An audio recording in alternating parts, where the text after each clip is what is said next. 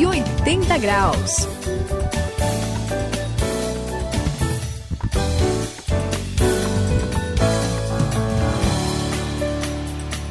Eu sou o André e esta é a virada da sua vida, a virada de 180 graus. Suzy, a gente hum. sabe que a Bíblia é a palavra de Deus, certo? Sim. Tem sim. mais dúvida disso não. Não.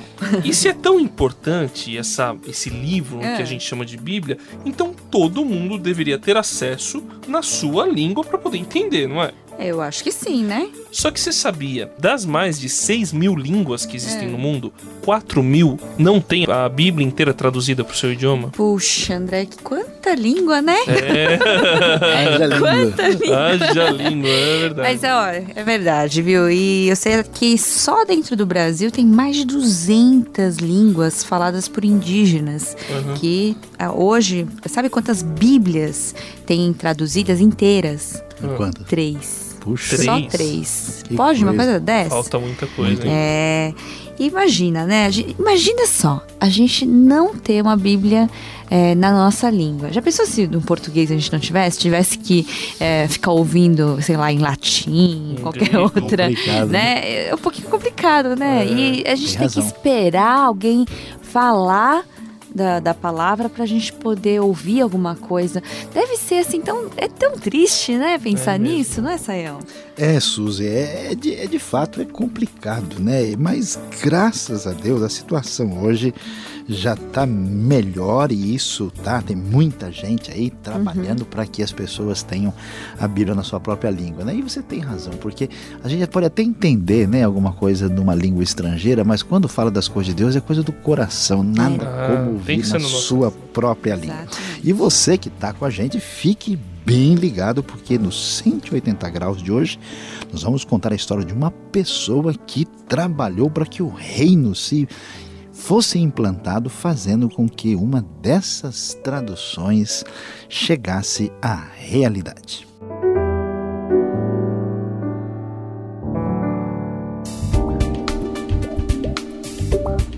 Passa pela virada de 180 graus tem que fazer a diferença. Conheça uma pessoa que viu a necessidade de fazer uma tradução da Bíblia.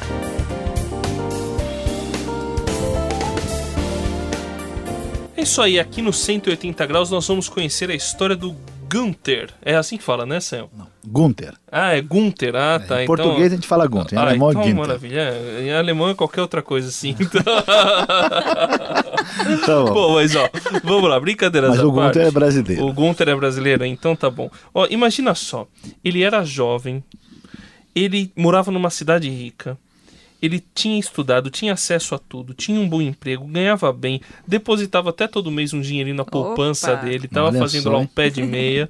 Ele ia na igreja uma vez por mês, ele tava assim, de boa na lagoa, Opa! sabe? Ele tava suave na nave, Saião. Sussa na montanha russa, André. Esse Eu tava queria ver você legal. falando isso. E aí, André, olha lá, vamos lá. A gente, depois a gente conversa aqui no final do programa, a gente ajusta. Mas olha, André, a gente, né, brincadeiras A aí, Suzy trocadilhos à parte. Suzy, depois a gente conversa sério também, tá?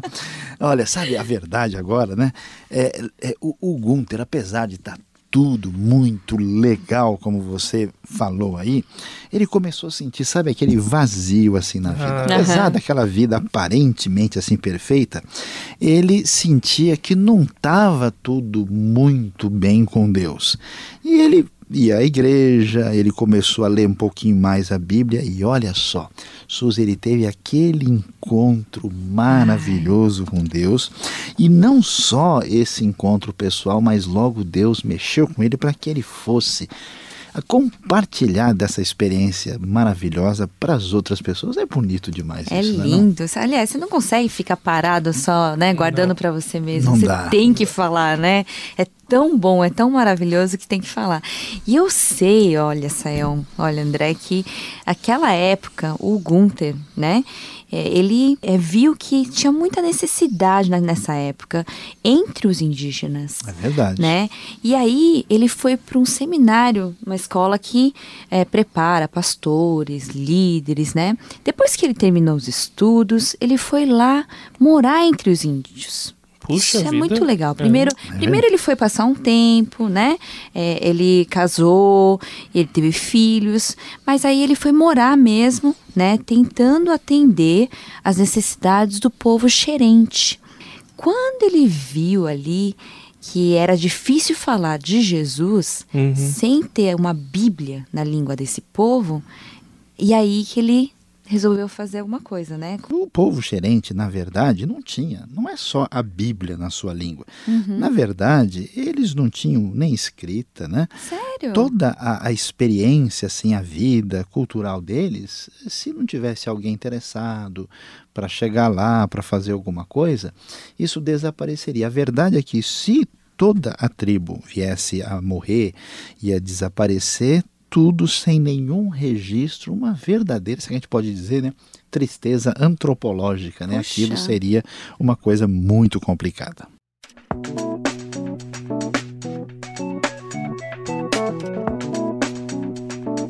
180 graus, a virada da sua vida.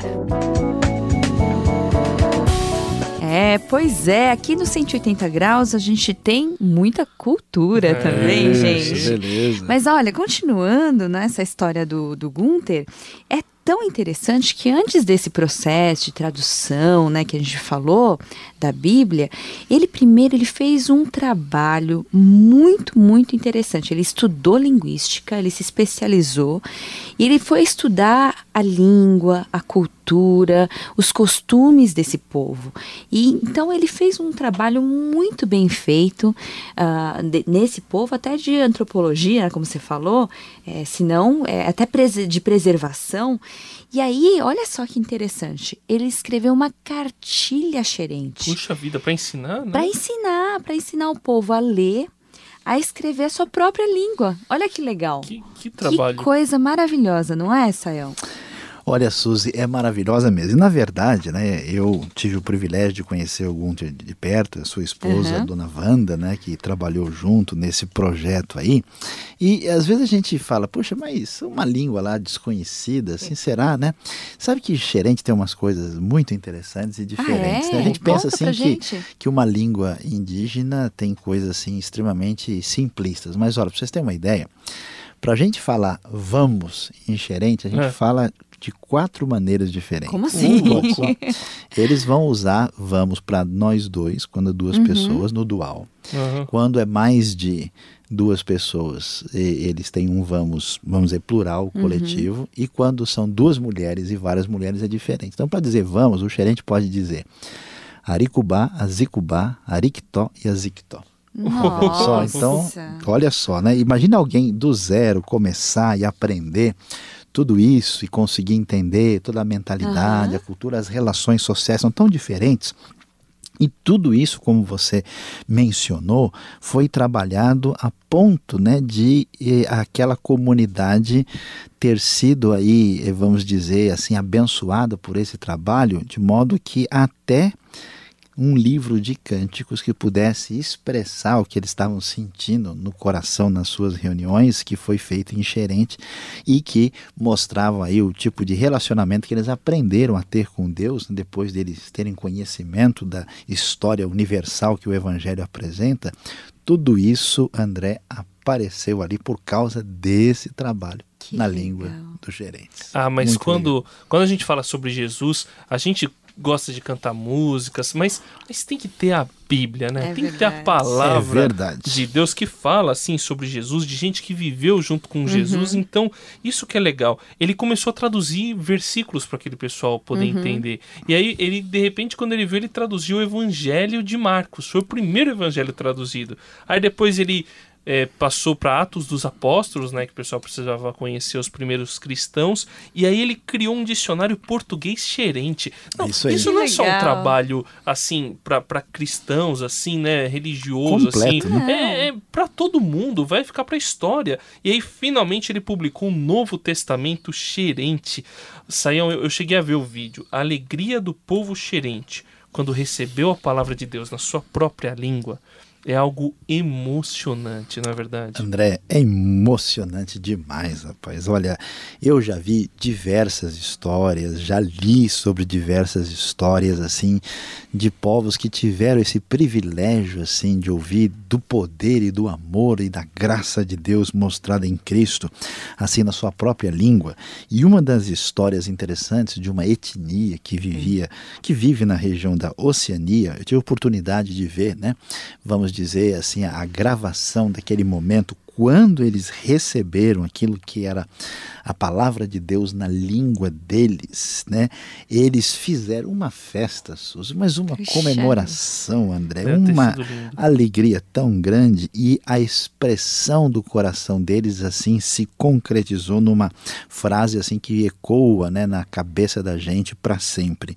Dentre todas as línguas, o Senhor Deus escolheu a nossa para trazer aqui, traduzir a sua palavra. Então, que gratidão, que felicidade, né? E aí a gente fica feliz com o exemplo do Gunther e de outras pessoas que dedicaram a sua vida para divulgar a palavra de Deus àqueles que nem estavam procurando por ele da maneira como a gente poderia imaginar, para que esse reino alcance, como diz a própria Bíblia, todas as nações.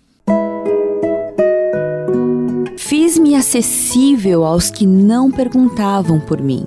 Fui achado pelos que não me procuravam. Isaías 65, versículo 1.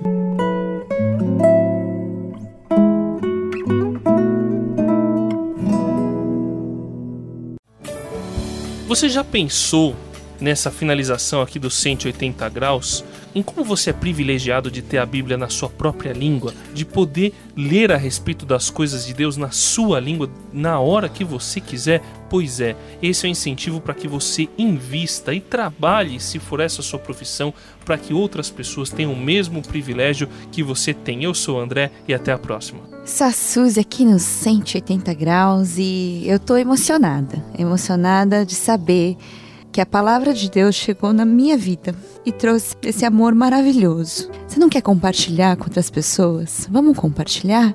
Leve a palavra de Deus às pessoas que precisam dela. Este foi o 180 graus de hoje. Quem se despede é Luiz Saião. Como é gostoso, como é bom saber que a gente é abençoado por aquilo que foi feito pela vida de pessoas que se dedicaram a Deus. Hoje, quero que você coloque no seu coração esta grande verdade de tudo que existe na vida. A palavra de Deus deve ser a sua prioridade.